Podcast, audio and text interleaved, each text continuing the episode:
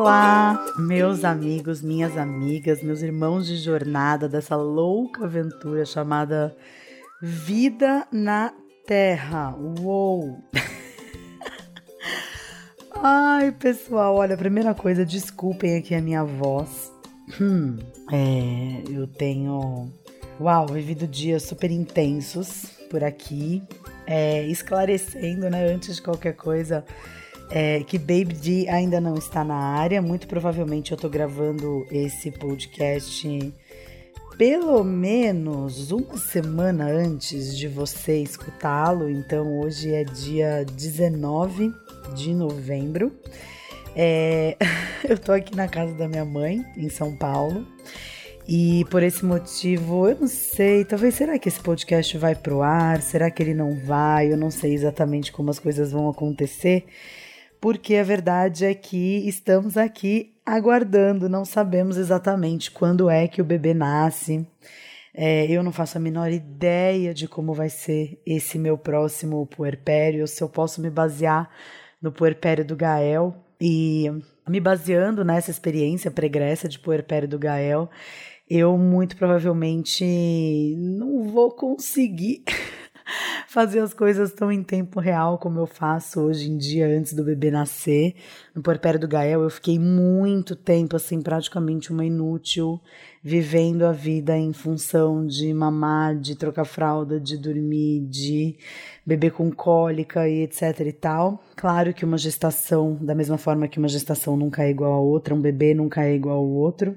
E também agora tendo Gael, né, é, como como primogênito, também não tenho muita é, alternativa a não ser me envolver minimamente, né, na rotina dele. Então, vamos ver aí como o que que o que, que vai ser esse meu puerpério, o que que ele reserva para mim.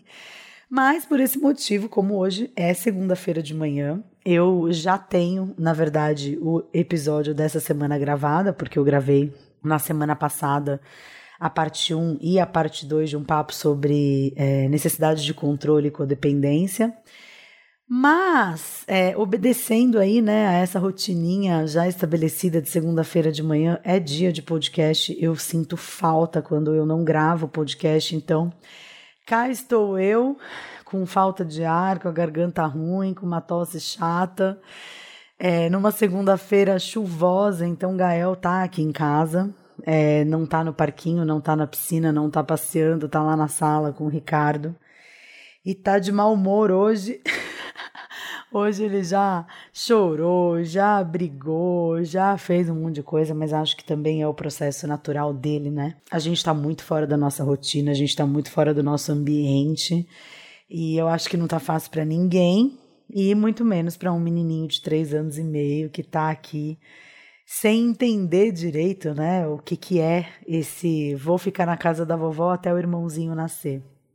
Tem sido dias bem desafiadores para todos nós. É, eu achei, né, que viesse para casa da minha mãe e que ia ter férias aqui, porque minha mãe ia ajudar com o Gael e ela tem uma funcionária que vem todos os dias que ajudaria a gente com as refeições e eu ia ter tempo de curtir o Gael na piscina, no parquinho, o Ricardo ia conseguir trabalhar com calma, e a verdade é que está sendo diametralmente oposto a isso. É, o Gael ele tá super apegado a mim, ao Ricardo. Ela não tá ficando com a minha mãe. A minha mãe também ela não é a pessoa com mais jeito para criança pequena assim do planeta Terra. E, e a funcionária dela às vezes não sabe, ah, o que, que eu faço para o almoço de vocês? Então às vezes a gente acaba comendo arroz, feijão e tomate. não é uma reclamação, porque eu sei que ainda assim a gente está tendo uma infra assim, muito boa para poder ficar aqui em São Paulo. A gente estaria pagando uma fortuna para ficar em Airbnb, eh, perto do hospital, como eu tô. E, enfim, né? O prédio da minha mãe tem uma super infraestrutura de parquinho, de piscina. É, minha mãe tem muito boa vontade, a gente está super perto de um shopping que tem programação para criança, mas ainda assim é muito distante daquilo que eu tinha idealizado, né? Daquilo que eu tinha imaginado.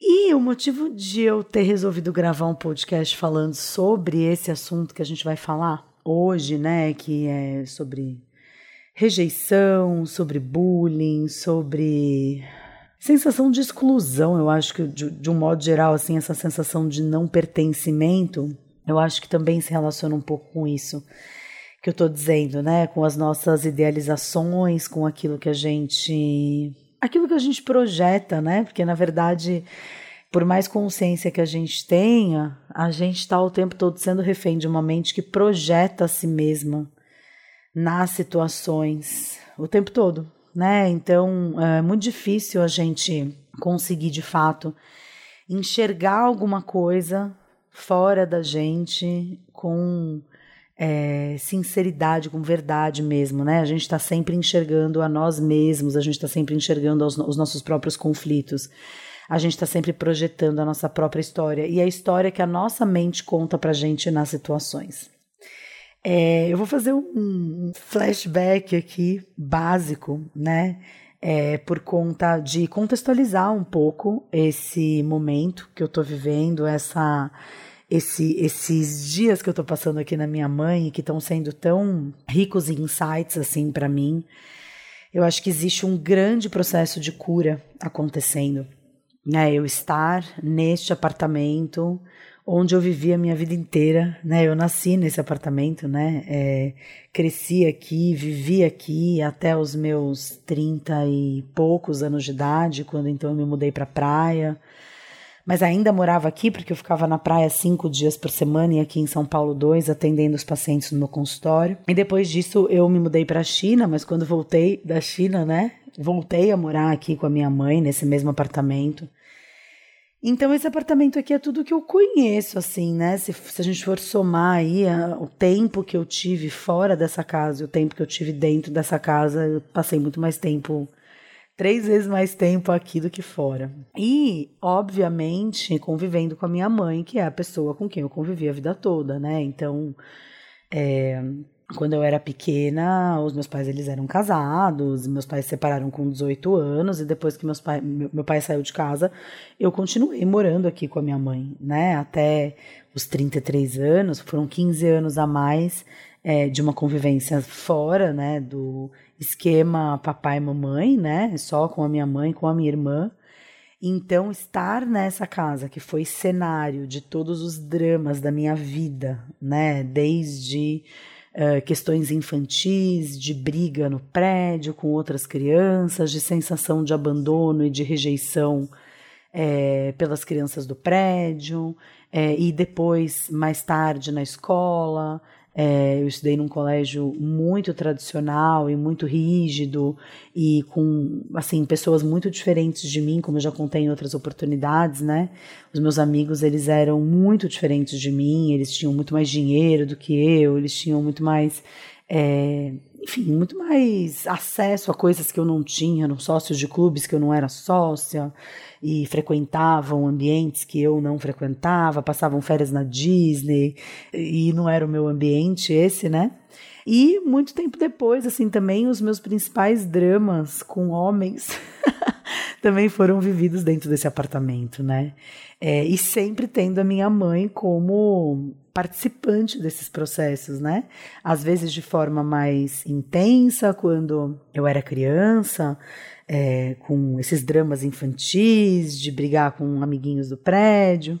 É, mais tarde na escola, eu culpava, acho eu, demais, assim, né? É, minha mãe, os meus pais, por me sentir tão excluída do colégio, por que, que eu tinha que estudar nesse colégio, por que, que não me colocaram numa escola de bairro. E, e, e, por fim, assim, né, mais tarde, com os meus dramas aí de adulta já, de vida profissional e de relacionamentos com homens, a minha mãe meio que de cenário na história, porque eu também nunca me senti muito à vontade de abordar essas questões com ela, mas em muitos momentos ela como parte integrante, né, do processo também me aconselhando, também brigando em alguns momentos. Então, é, foram, assim, a minha vida inteira, né? Dentro desse apartamento, na companhia da minha mãe. E estar aqui hospedada e ao mesmo tempo me sentindo em casa, porque foi a minha casa durante muitos anos, é, na companhia da minha mãe com a minha família junto, né? Com o meu marido, com o Gael é, muitas vezes putz, é, lutando assim, né, nos esforçando muito para conseguir criar uma rotina o mais parecida possível com a rotina que a gente tinha antes de vir para cá e que esses dias eu tive assim esse super insight de que nunca mais vai ser a mesma, né? Nunca mais eu vou voltar para casa e ter a mesma rotina que eu tinha antes com o Gael, com o Ricardo. E me dá, assim, um pouquinho de aperto no peito pensar nisso, porque na hora que a gente saiu de casa, a gente simplesmente enfiou as coisas dentro do carro, pensando quando que a gente vai voltar. Mas a verdade é que a gente nunca vai voltar, né? A gente vai começar uma vida nova, né? Quando o bebê tiver nascido, vai ser uma rotina diferente a minha disponibilidade para o Gael não vai ser a mesma que até hoje foi, nem a do Ricardo, nem a minha para o Ricardo, nem a do Ricardo comigo.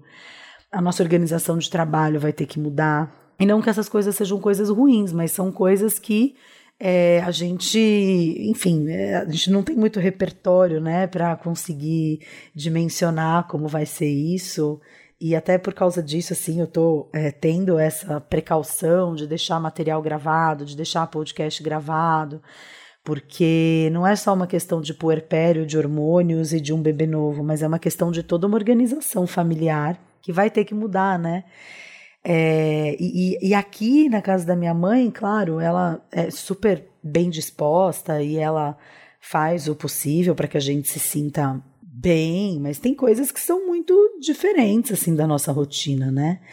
É, então está sendo assim um período de adaptação de todas as partes. Eu acho que a gente está sendo bem sucedido nesse período, nessa adaptação, mas existe um custo, né? Existe um custo de esforço, existe um custo de é, trabalhar algumas coisas com o Gael, existe um custo de explicar, né, determinadas coisas. Então, quando sai do banho, minha mãe tá vendo televisão na sala, putz, mãe, será que dá para você baixar um pouco o volume até o Gael dormir? São coisas é, diferentes, né? Coisas que a gente nunca viveu assim. E pelo fato, assim, de estar tá sendo nesse cenário, é, e, e, por exemplo, né, uma coisa que a gente tem feito bastante, hoje, infelizmente, não vai ser possível por causa do tempo, mas uma coisa que a gente tem feito bastante é ir para a piscina do prédio com o Gael, né? Ele gosta bastante de brincar com água, e aí eu tenho ido bastante para a piscina do prédio, e aí é, o, a, a piscina do prédio acaba sendo um ambiente onde a gente encontra com outras pessoas, onde conversa, onde é, muitas pessoas que moram aqui no prédio da minha mãe moram aqui desde que eu era pequena, então encontra com pessoas na piscina e essas pessoas, ah, você tá por aqui, nossa, você tá grávida de novo, que legal. E onde que você vai ter o bebê? E é óbvio que eu não estou falando aqui no prédio que a nossa intenção é ter um parto domiciliar, porque vejam bem, eu moro, eu moro não, né? A minha mãe ela mora em Higienópolis que é um bairro é, super tradicionalmente judeu. Então, é, as pessoas que muitas vezes a gente está conversando são pessoas de uma comunidade com costumes muito diferentes e assim, meu Deus do céu, né? Se ficarem sabendo que eu pretendo dar a luz aqui no prédio, é capaz de acionarem o conselho tutelar, é capaz de chamarem a polícia, é capaz de, enfim, não faz parte da realidade deles, né? A realidade deles é outra. E eu também tenho entendido que adaptar o meu discurso, né, também é uma forma de respeito à realidade deles. É, mas, enfim, né? São pessoas muito diferentes, são pessoas com uma mentalidade muito diferente e que rende ótimas conversas na hora de estar numa piscina, na hora de tomar um sol no domingo, na hora de bater papo, mas que são pessoas que pensam de uma forma muito diferente da gente e pessoas com uma realidade muito diferente, né? É, e falar disso é muito interessante porque, inclusive, eu acho que eu já comentei isso algumas vezes. É, quando eu era pequena, né, eu tenho essa lembrança. Uh, eu não sei se é uma lembrança, eu já começo a questionar tudo, né? Eu não sei se é uma lembrança, eu não sei se é uma projeção da minha mente, eu não sei se é uma história que eu contei para mim mesma, mas é, essa eu, eu tenho esse registro de ter sido muito excluída em muitos ambientes, né? É, aqui no prédio e nesse bairro era porque eu não fazia parte da comunidade. Na escola é porque eu uh, era muito diferente, não tinha o mesmo dinheiro, não era sócia dos clubes, não frequentava os mesmos ambientes. É. E na praia já era o oposto, né? Eu era certinha demais, eu tinha hora para chegar em casa, eu era muito inteligente, eu era, assim, a eu, eu, eu fugia da regra justamente por aspectos que aqui eu era o oposto, né? Então, na praia, os meus amigos eram de uma origem muito mais simples, muito mais humilde do que eu. É, eu fazia parte de ambientes que eles não frequentavam. Então, é, de uma forma ou de outra, eu tenho esse registro da exclusão, né? Da é, rejeição por parte dos amigos, por parte da comunidade, então principalmente na adolescência, quando os meninos começam a se interessar pelas meninas. Eu lembro, eu gostava de um menino que morava no prédio de uma amiga minha e ele chamava Fábio. E eu era, assim, ele foi a minha primeira apaixonite. Eu acho que eu tinha uns 12 anos, ele devia ter uns 14. E, e, a gente era todo mundo muito amigo ali no playground do prédio, na parte de baixo, e a gente se dava muito bem. E a mãe dele, né, sempre super presente, porque as mães da comunidade judaica elas são, né, elas geralmente não trabalham, então estão sempre em casa, organizando lanche para os amigos e tal. E é, numa determinada festinha, ela me disse algo em hebraico que eu não entendi, porque eu não falava hebraico. É, mas uh, na hora ali, a minha meu senso de humor meio Joselito. eu respondi em italiano, porque eu estudava no colégio italiano, e a mulher, assim, ela ficou absolutamente chocada e, assim, eu nunca mais tive uma convivência próxima com esse menino do jeito que eu tinha antes, né, desse acontecimento. Então, acho que foi quando ali ela viu que eu não fazia parte da comunidade, enfim, é, nunca mais eu, eu tive acesso a casa dele, como tinha antes, e não sozinha, né, mas mesmo na turma de amigos e tal. Então, lembranças assim, elas são muito comuns na minha vida, né? Lembranças de bullying aqui no prédio, porque as crianças do prédio elas eram mais velhas do que eu, né? Tinha uma ou outra menininha aqui do prédio que tinha a minha idade e quando eu era assim, quando é, é, era pequena mesmo, né? Queria muito fazer parte dessa turma, mas a turma ao mesmo tempo era de meninas mais velhas, eram de meninas que podiam ficar lá embaixo até mais tarde do que eu podia, e elas podiam dormir uma na casa das outras, eu ainda era pequena. E eu já comentei como tem uma menina, né, especificamente aqui no prédio da minha mãe, ela não mora aqui mais, claro, mas de vez em quando a gente até se encontra na piscina, a mãe dela ainda mora aqui. E hoje a gente tem uma convivência assim de bater papo durante 10 minutos e tá tudo certo. Mas na época, nossa, era uma menina assim com comportamentos bem uh, bem complicados. Ela era assim a rainha do bullying, né?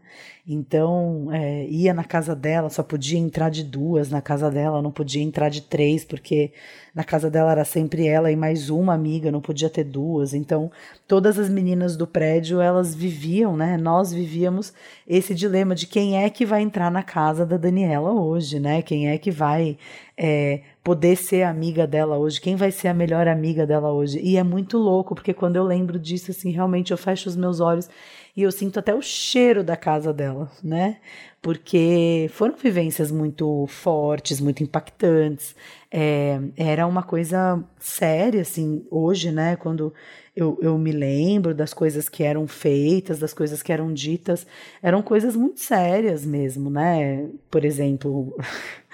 coisas do tipo, é, ela fazia todas as crianças é, do prédio abaixarem a calça, e aí ela e a sua melhor amiga do dia cheirava a bunda de todas as crianças, e a criança que tinha a bunda mais fedida tinha que comer sabonete, né? E o mais impressionante é que, é, ao mesmo tempo em que todas as crianças queriam ser essa melhor amiga para participar desse inspecionamento sem ser a vítima em questão, ao mesmo tempo, todo mundo obedecia, né? Todo mundo comia o sabonete. Eu não me lembro se alguma vez eu cheguei a comer o sabonete ou não, mas eu me lembro dessa cena, assim, né? Então, todas as crianças se submetiam e facilmente uma de nós viraria a agressora, né? Simplesmente pelo alívio de não ter que passar pelo constrangimento. E essas situações, é, conforme iam chegando, né, principalmente no ouvido dos pais, eram situações que eram imediatamente levadas para o síndico do prédio e aí se convocava uma reunião de condomínio em que todos os pais participavam e aí é, acontecia aquela dinâmica, né, dos pais duvidarem daquilo que era dito dos seus filhos, ao mesmo tempo em que acusavam outras crianças das situações. Muitos poucos pais eram abertos a ouvir críticas sobre os seus filhos e rolava aquela coisa de, ah, vou chamar o tribunal para perder a guarda da criança. Eu lembro que se falava disso, né? Ah, porque eu vou chamar o conselho tutelar, não era essa a expressão na época, o juizado, né? E fulana vai, vai acabar perdendo a guarda dessa menina. Então, é, existia todo um contexto é, muito pesado mesmo, né? Muito difícil, muito denso. Então eu descia para o playground do prédio sem saber se eu ia ter amigos naquele dia ou não. É, e, e, e, além né, desse contexto todo que envolvia crianças da comunidade judaica e crianças que não eram da comunidade judaica, ainda existia a questão da comunidade judaica, ainda existia a questão é, de entrar no elevador e às vezes as pessoas começarem a falar hebraico, ou chegar na piscina do prédio e é, ficar numa determinada região da piscina, ficavam só as crianças que iam ficar todas juntas naquele dia, porque naquele dia as crianças tinham natação na hebraica e a mãe de uma delas ia levar a gangue toda. E aí quem não fazia parte daquele grupinho, né, ficava meio de escanteio. É, as comidas geralmente dos lanchinhos não eram as mesmas, porque as crianças é, da comunidade judaica, muitas delas eram kasher, que é um estilo de alimentação que leva em consideração alguns princípios religiosos. Então, assim, era tudo menos tranquilo, né? Para resumo da ópera, era tudo menos tranquilo, era tudo menos fluido, era tudo menos é, agradável no sentido de você se sentir acolhido por quem você era, no sentido de se sentir aceito, né? Era muito distante disso, era muito longe disso. E é, eu percebo claramente como essas situações assim que aconteceram na minha infância, elas eram situações, é, foram situações, né, que determinaram de forma muito impactante a minha autoimagem, é, que me mobilizaram é, de forma talvez consciente, talvez pré-consciente, as minhas atitudes e os meus comportamentos com outras pessoas e com outros grupos, né, ao longo da minha vida. Então eu acho que essas experiências, principalmente aqui no prédio, influenciaram muito a minha forma de me posicionar na escola, né, a forma de buscar amigos na escola, a forma de me portar diante das pessoas, né, a minha predisposição em, em me relacionar, em me colocar em me sentir é, merecedora de ter boas relações, me sentir é, merecedora de é, fazer amigos, de me sentir aceita dentro de um grupo familiar. E, ao mesmo tempo, as minhas situações aqui no prédio quando criança e posteriormente na escola influenciaram demais a forma como eu me relacionava com os amigos da praia, né? E eu falo dos meus amigos da praia porque foi onde eu passei principalmente a minha adolescência, né? Por volta dos 16 anos, quando eu comecei a ir pra baladinha na praia. Foi quando eu tive as minhas primeiras experiências com os meninos também. Eu fui dar o primeiro beijo muito tarde, né? Eu tinha 14 anos quando eu dei o primeiro beijo, mas todas essas situações, elas aconteceram na praia, aconteceram entre o ambiente da praia, com os amigos da praia, com a turminha da rua. Que, com a qual eu também não tinha um relacionamento fácil, porque o que eu vejo é que essas primeiras experiências com os amigos aqui no prédio, elas meio que foram determinando assim a minha forma de me comportar com outras pessoas, é, de agir com amigos na escola, de agir com amigos é, na praia e posteriormente na faculdade e posteriormente ambientes de trabalho. Eu acho que hoje é, eu consigo enxergar muito claramente essa reação em cadeia, né? Na qual começou com as questões do prédio, depois as questões do colégio, depois as questões da praia e da faculdade e de determinados ambientes de trabalho que eu frequentei. E eu percebo como essas experiências infantis da minha primeira infância, antes dos sete anos de idade, ter vivido tudo isso aqui nesse prédio, como isso foi o gatilho e o ponto de partida para muitas outras histórias que eu vivi na minha vida, e mais do que isso, foram determinantes na construção da minha autoimagem e da forma como eu fui é, me enxergando nas relações, né? Mais do que construindo as relações, como eu me enxergava nessas relações. E, e quando eu olho, eu percebo como sempre teve essa ótica, né? De eu ser é, inadequada, de eu tentar me inserir e não conseguir, de eu tentar fazer amigos, mas me sentir excluída, é, de de alguma forma me sentir rejeitada dentro de um determinado ambiente, é, de tentar ter uma relação é, saudável é, do ponto de vista de me sentir bem, né?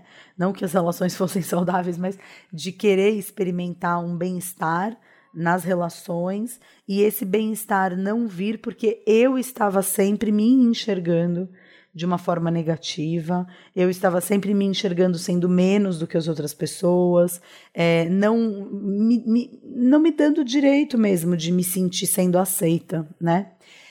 E é, quando eu tinha por volta de 13 anos de idade, talvez, foi a época em que eu me lembro de ter desenvolvido assim a maior parte é, da história do que viria a ser é, a minha experiência com transtornos alimentares, né? Então era uma época em que eu tinha vários caderninhos nos quais eu anotava as minhas medidas e eu colocava ali o meu peso e a minha altura e as minhas metas, né? Então eu tinha meta semanal de emagrecer não sei quantos gramas e para isso eu ia comer tal coisa, eu ia fazer tal exercício. E sempre muito carregado de frustração, porque eu nunca conseguia né, cumprir exatamente aquilo ao que eu me propunha. E, e aí eu lembro que na escola isso era uma questão muito grande, né? Porque Uh, na escola a gente era obrigado a usar uniforme, né? E o uniforme não ficava bom em mim. Né? A calça que vendia no colégio não era legal, e ao mesmo tempo a calça que as crianças usavam, que os adolescentes usavam, eu não tinha dinheiro para comprar. E aí a alternativa, meia marguerita, meia calabresa ali, que eu já até comentei dessa marca, né? Que era o World Class, que era uma marca de calça que tinha a etiquetinha da World Class, porque o que importava era ter etiqueta, né? É, as calças do colégio não tinham etiqueta e, e, tinha que ter alguma etiqueta, né, na calça do colégio. E aí eu ia para essa World Class e ela tinha uma numeração máxima e eu sempre tinha medo de experimentar a calça e o número máximo não servia em mim. E foram as primeiras vezes em que eu fiz jejuns malucos, foram as primeiras vezes em que eu. Eu lembro que quando eu tinha, é, acho que 15 anos de idade, eu uh, me matriculei numa academia pela primeira vez. E antes disso, eu tinha aqueles canais de televisão. Eu acho que foi a primeira vez que começaram a ter TVs a cabo ou canais diferentes, assim, que tinham aulas de ginástica, né? Então eu ficava fazendo aula de ginástica na frente da televisão. E aí, por fim, eu acabei me matriculando numa academia. E aí foi quando as coisas realmente começaram a ficar complicadas, porque eu passava coisa de 5, 6 horas pedalando na academia ou em cima de uma esteira, fazendo jejuns malucos e etc e tal. E quando eu tinha 14 anos, eu acho, é, eu tive uma experiência. É, durante as férias, a gente eu descobri, na verdade, que eu tinha hipotiroidismo, né? Na verdade, tiroidite de Hashimoto, e eu comecei a tomar a medicação de reposição hormonal, né, que é o T4 que tomo até hoje, eu, minha mãe, minha irmã, todo mundo toma. E, e eu emagreci muito nas férias, né? Porque parte dos motivos pelos quais eu uh, tinha esse sobrepeso, né, era em função de um problema de tireoide que, solucionado através dos hormônios, eu perdi bastante peso durante as férias. E quando eu voltei para a escola, as pessoas elas não me reconheceram, porque eu tinha emagrecido coisa de 15 quilos durante a temporada de férias. Eu lembro direitinho dessa cena, eu tinha um espelho no meu quarto, que era um espelho quadrado. Ele pegava mais ou menos do meu quadril, assim, para cima. E eu lembro de aquela apreensão na véspera da volta às aulas, de colocar a calça, né? é, e ver se a calça ia servir ou não, porque era uma realidade, era uma constante na minha experiência, é, a calça do ano anterior não servir no ano atual, porque eu tinha ganhado peso. E quando eu coloquei a calça do ano anterior e eu olhei assim pro espelho e eu me vi de calcinha, falei, ué. E aí eu olhei para baixo e a calça tinha passado, né, pelos meus quadris. E foi aí que eu percebi que eu tinha emagrecido, né? Eu acho que eu tinha uma distorção de imagem corporal tão forte, tão intensa, que eu não percebi o quanto de peso que eu tinha perdido. Eu só realmente percebi nessa situação quando eu me olhei no espelho e vi que a calça tinha caído. E quando eu é, cheguei na escola e as pessoas não me reconheceram, e, e aí aconteceu um, um fenômeno muito interessante, porque as meninas que antes me rejeitavam porque eu era gordinha, porque eu não podia frequentar os mesmos ambientes que elas, passaram a me convidar para as festas. E os meninos que antes só queriam ser os meus melhores amigos começaram a me chavecar e a querer ficar comigo. E essa experiência e essa atitude das pessoas em relação a mim me fez acreditar com muita certeza e com muita convicção de que eu só seria aceita quando eu emagrecesse e que eu finalmente encontraria o meu lugar ao sol, né? Ou esse lugar de se sentir valorizada pelas outras pessoas, de se sentir reconhecida, de se sentir estimada mesmo, né? É, gostada pelas outras pessoas, é, só viria se eu me mantivesse magra, né? O que reforçou os meus comportamentos de transtornos alimentares durante muito tempo. E, e me fez realmente acreditar que essa seria uma condição sine qua non para eu me sentir bem nos meus ciclos, né, de amizade. E aí, anos depois, quando eu já tinha por volta de 30 anos, essa questão dos transtornos alimentares já tinha piorado, já tinha melhorado, eu já tinha tido uma das minhas é, maiores recaídas na China, na época que eu morava lá e com muitos episódios de compulsão alimentar seguida de vômitos e um, uma sensação muito grande de inadequação, porque eu achava que eu estava acima do peso na China. E, enfim, né? É uma, uma, uma, época da minha vida em que eu realmente é, vejo uh, um período de recaída muito grande dos transtornos alimentares. E aí, é, alguns anos depois, eu fiz parte de um grupo de apoio a pacientes portadores de transtornos alimentares. Na verdade, esse grupo ele existe até hoje, né? Em Facebook, internet. É, acho que perdeu a sua força hoje, né? Porque na época não existia o WhatsApp, então é, a força maior do grupo estava realmente no Facebook.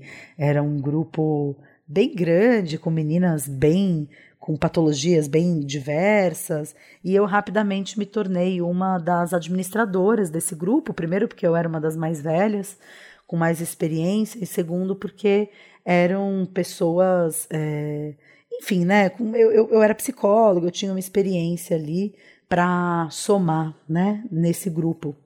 E essa foi uma época muito importante, porque acho que foi, foi uma das primeiras vezes que eu tive coragem de dizer mesmo é, em, em, voz alta, né, que eu era portadora de um transtorno alimentar. Eu acho que foi a primeira vez na vida, eu lembro que eu estava no meu quarto e eu tinha gravado um grupo, um vídeo de apresentação para esse grupo, em que eu contava a minha história de transtornos alimentares e a minha irmã estava aqui no quarto dela aqui no quarto dela, porque é onde eu tô hoje, né? O, o, meu antigo quarto na casa da minha mãe agora é o quarto do Gael, e eu tô no quarto da minha irmã, e aí eu chamei a minha irmã para ir assistir esse vídeo, né? Eu senti esse chamado assim de eu preciso falar para alguém que eu conheço, que eu tenho esse histórico, que essas coisas aconteceram comigo, né?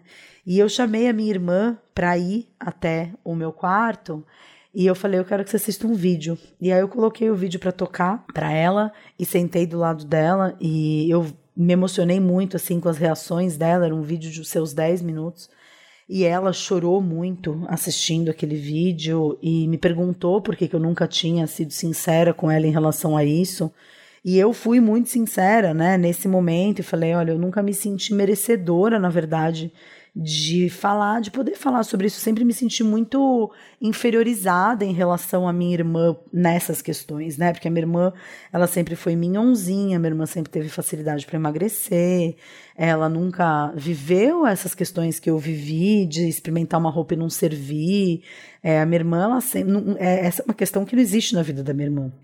E, e, e naquele momento a gente conversou bastante, assim, foi um momento super importante na minha vida e um momento em que eu falei para ela, né? Eu é, contei para ela essa experiência de ter emagrecido durante o colégio e de ter começado a ser convidada para as festas e dos meninos terem começado a querer ficar comigo por conta desse meu emagrecimento e de como isso tinha sido um reforçador de todo o processo, né? De como isso tinha realmente me colocado num lugar de, de, de confirmação de que realmente eu só seria aceita e eu só seria valorizada se é, eu mantivesse o meu peso, se eu me mantivesse magra e tal.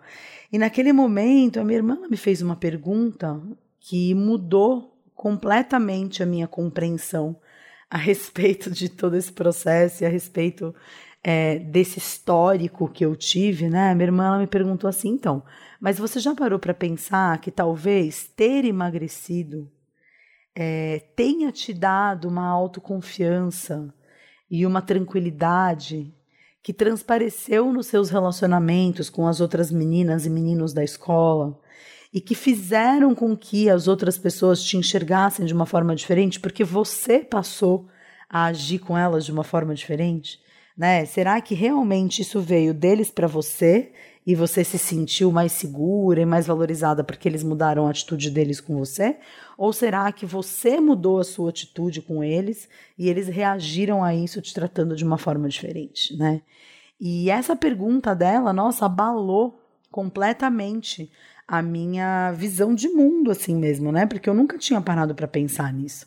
Nunca tinha parado que as histórias que eu contava a meu próprio respeito para mim mesma poderiam estar influenciando os meus relacionamentos.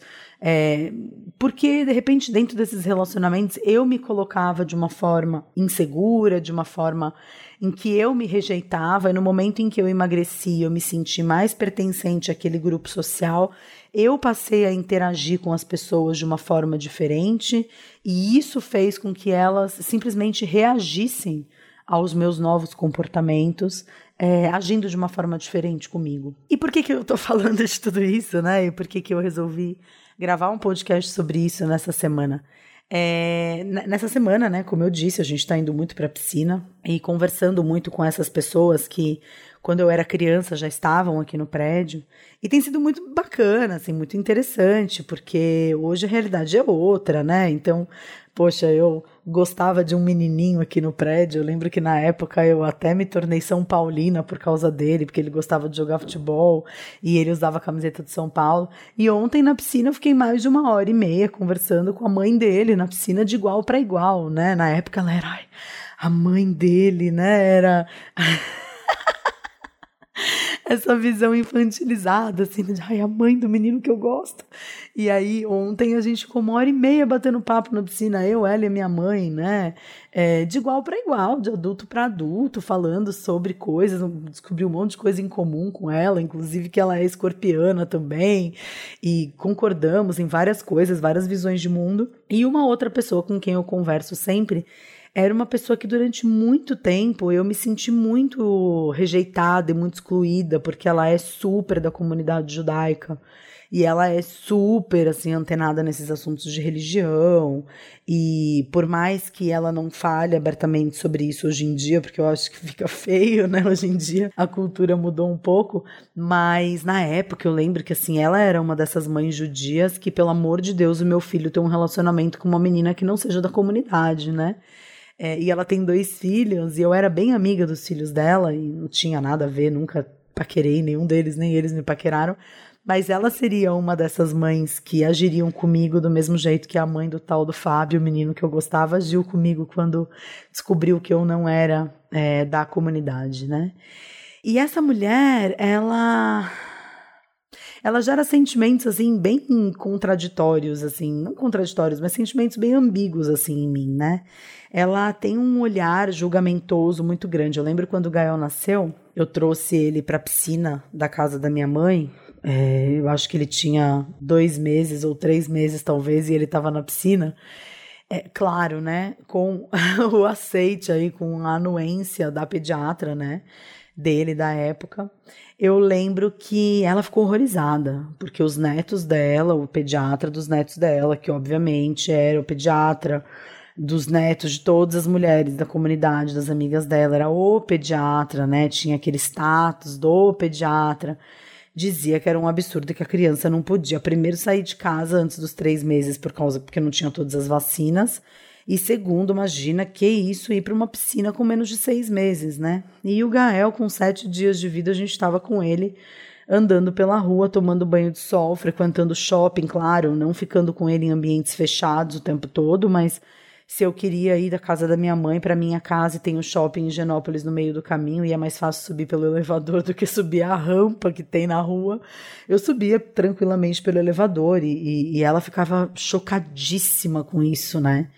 E até hoje, assim, quando a gente se encontra na piscina e ela tá com outras amigas, ela fala: essa daí é uma toda moderninha, porque com dois meses de idade o filho dela estava na piscina, né? Então ela tem essa visão que é uma visão julgamentosa, mas hoje eu percebo como uma visão julgamentosa que parte muito mais de um lugar de curiosidade pelo diferente do que uma visão julgamentosa baseada apenas na crítica ou, enfim, eu tô certa, você tá errado, né?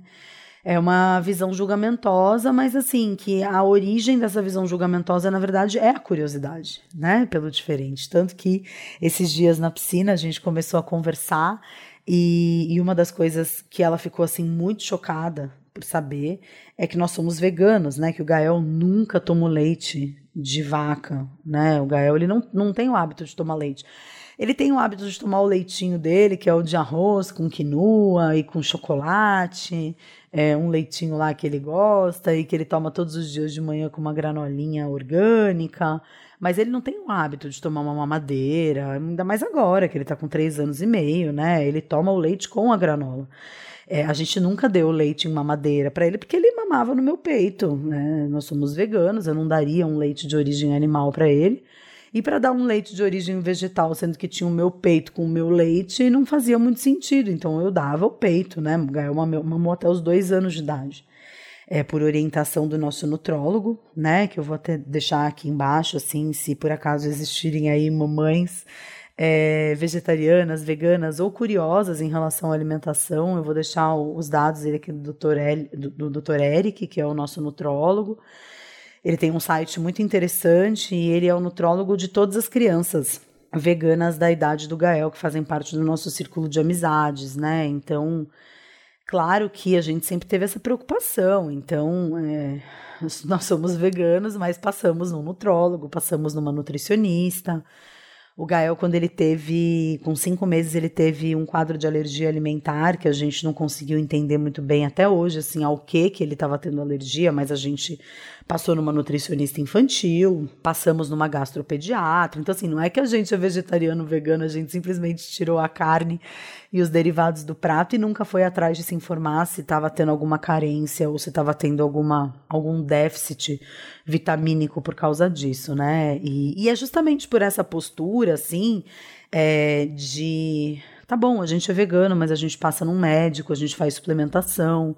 É, eu, enfim, conheço grupos alimentares, conheço grupos de alimentos que têm mais cálcio. Então, na hora que alguém me questiona, ai, mas da onde que vem o cálcio da alimentação do seu filho se ele não toma leite de vaca? Eu sei que o leite de vaca ele não é a fonte mais rica de cálcio que na verdade o processo de absorção é, do cálcio do leite de vaca, na verdade, ele rouba cálcio de dentro dos ossos e que existem alternativas muito mais é, saudáveis e muito mais ricas em cálcio, como por exemplo o próprio tofu tem mais cálcio do que o leite de vaca, né?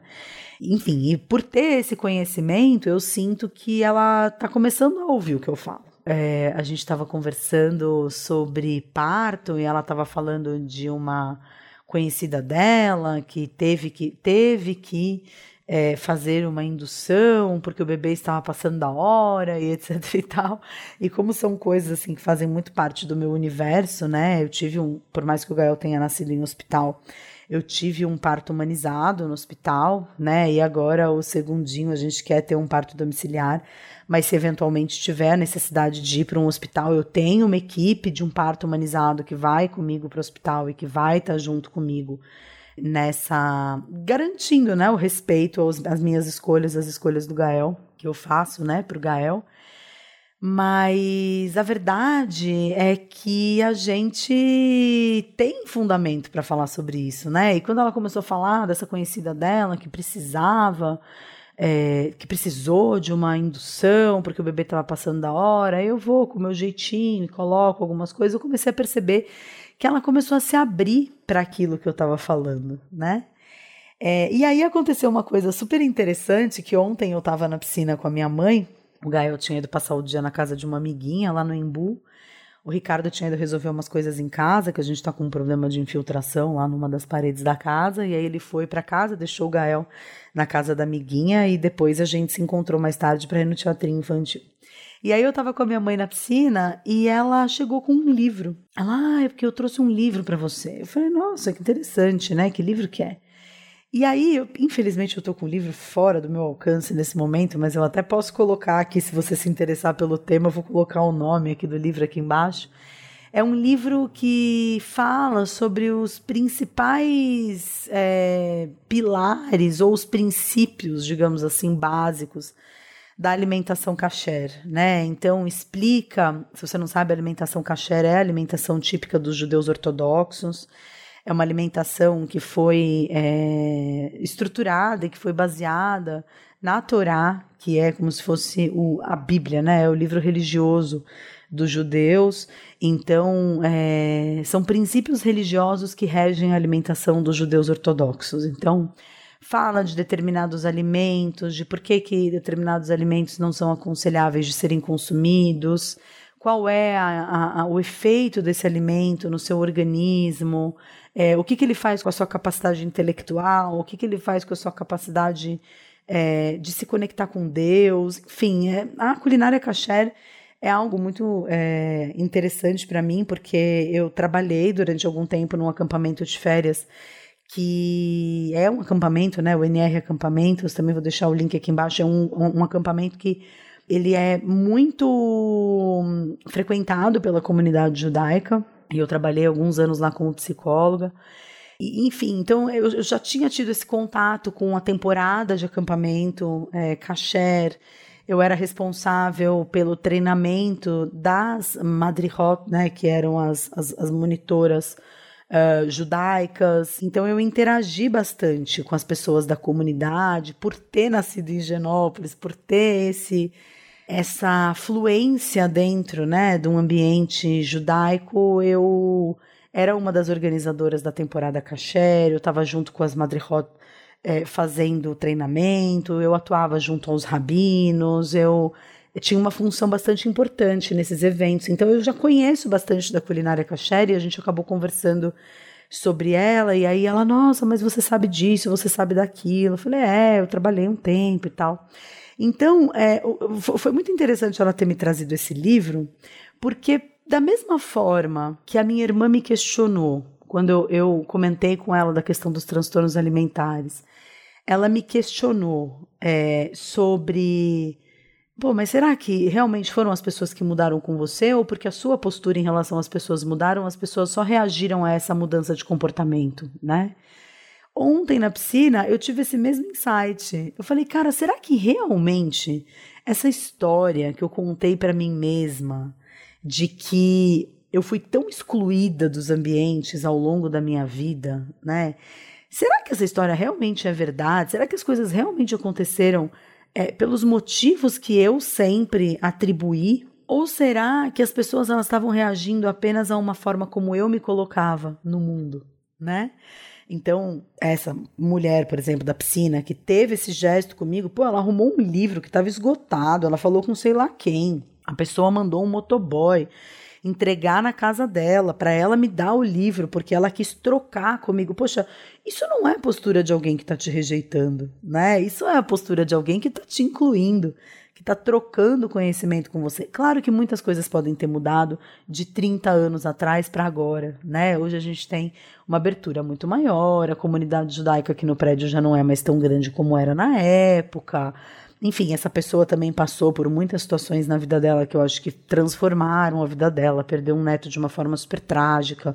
Então, também acho que é, a vida dela, enfim, talvez a tenha flexibilizado e a tornado mais aberta, mas eu tive esse insight, poxa, será que todas as situações que a gente vive na nossa vida, que constroem a nossa autoimagem, que a gente sai por aí é, compartilhando com as pessoas o quanto que é, ai, o quanto que eu fui excluída, ou mesmo assim, né? A gente não precisa nem contar essa história para uma outra pessoa. Na verdade, a gente conta essa história para a gente mesmo, a gente justifica o tempo todo as atitudes das outras pessoas com a gente por conta dessa autoimagem que a gente constrói, que é uma autoimagem baseada numa autoestima muito baixa, uma autoimagem baseada é, num, eu, eu não gosto de mim, eu não me acho merecedora de receber a atenção e o amor das pessoas, da mesma forma que a criancinha lá atrás, ela se é, submetia a uma situação de mostrar a bunda em público para ser cheirada por uma outra criança e comer sabonete se por acaso fosse a bunda mais fedida. Né? A gente se submete a um monte de situações é, por conta de querer ser aprovado, por conta de querer ser amado. E hoje eu percebo, com 40 anos de idade, vejam bem, 40 anos de idade, grávida do segundo filho, eu olho para minha história do passado e falo, cara, talvez não tenha sido assim. Né? Talvez é, realmente tenha sido a minha mente a criar para mim um cenário no qual eu não me sentia feliz, no qual eu não me sentia valorizada, não me sentia reconhecida pelas outras pessoas e é, buscando explicações em mim de por que que é, aquela pessoa estava me tratando do jeito que ela estava me tratando, né? Porque eu não sou judia, porque eu não sou tão rica, porque eu sou gorda, porque é, eu não tenho acesso aos mesmos clubes que as crianças tinham, porque eu não ia passar férias na Disney e nunca olhando para o fato de que talvez eu não me colocasse num lugar de. É, peraí, eu sou uma pessoa muito bacana, sou uma pessoa interessante, porque hoje, quando eu converso com essa mulher na piscina e ela me fala de cálcio e eu sei sobre aquilo que eu tô falando, eu tenho confiança naquilo que eu sei. Né? É, se ela me questiona alguma coisa relacionada, nossa, mas de onde que vem a proteína? E eu sei dizer quais são as leguminosas, quais são os feijões, quais são os alimentos que têm proteína e, e eu, eu, me sinto segura desse meu conhecimento, né? Pô, dois dias depois a mulher tá me dando um livro, colocando também o conhecimento dela, né? Uma troca é, muito bonita e muito importante. É, e, e, isso realmente me faz refletir. Será que as histórias que a gente conta pra gente mesmo, de por que, que a gente não é aceito em determinados grupos, e é muito interessante porque eu vivo, neste momento da minha vida, uma situação de frequentar um grupo no qual uma das pessoas desse grupo, eu tenho certeza que essa pessoa não gosta de mim. eu tenho certeza que essa pessoa não gosta de mim. E eu tenho certeza e eu me sinto inferiorizada. E aí eu faço uma leitura como todas as vezes que eu falo com essa pessoa como ela é mais grossa comigo do que ela é com as outras pessoas. E eu não tô aqui dizendo que não todas as pessoas que você acha que não gostam de você é um delírio da sua mente etc e tal o meu convite é outro, é um convite para você refletir se não é você que acaba se colocando numa situação é, de diminuição, né? Porque quando eu converso com essa pessoa, por exemplo, eu percebo que eu, eu tento ser muito mais fofa com ela e tento ser muito mais simpática, e com isso acabo perdendo a minha espontaneidade com ela do que com as outras pessoas do grupo, por exemplo. Né? Então, o quanto que, quando a gente entra nesse lugar da rejeição, da exclusão, é, o quanto que a gente não conta uma história para a gente mesmo, a gente pega lá os nossos referenciais do passado, de todas as situações que a gente viveu e que a gente se sentiu dessa forma, e atualiza todas essas questões como se eu estivesse voltando no tempo para uma época em que eu vou mostrar a bunda e a minha vai ser a mais fedida e eu vou ter que comer sabonete. E começo a comer esse sabonete agora, né? Perdendo a minha espontaneidade, perdendo a minha autenticidade. É, me esforçando para agradar uma pessoa e obviamente como tudo é energia, né? As outras pessoas sentem essa nossa predisposição, né? Elas sentem que a gente tá ali de alguma forma passando por cima de si mesmo, ou se invalidando, ou é, fazendo pouco, né, de si mesmo para ter o sorriso do outro, para ter o reconhecimento do outro. Então, o meu convite para você nesse momento é reflita o quanto que as histórias que você viveu no seu passado, é, o quanto que você permitiu que essas histórias te construíssem uma autoimagem que interfere os seus relacionamentos atuais é, e você não percebe que a postura do outro com você não é porque você tem uma história lá na sua vida que você está reatualizando naquela relação. Não, a, a pessoa ela age com você porque essa história interfere na forma como você age em relação a ela. E essa pessoa ela reage é, na sua atitude com você né? É, talvez você não esteja sendo rejeitada pelos outros, talvez você esteja sendo rejeitado por si mesmo, porque todas as vezes em que você perde a sua espontaneidade e a sua autenticidade para se relacionar com alguém, para conseguir um determinado reconhecimento, para conseguir um determinado feedback dessa pessoa, quem está se rejeitando é você mesmo. Quem está deixando de ser você mesmo é você mesmo, né? Quem está olhando para si mesmo e falando: não, como eu sou não é bom o suficiente. Eu preciso ser mais fofa, mais legal, mais simpática, mais atenciosa para conseguir aquilo que eu quero. É você mesmo, né?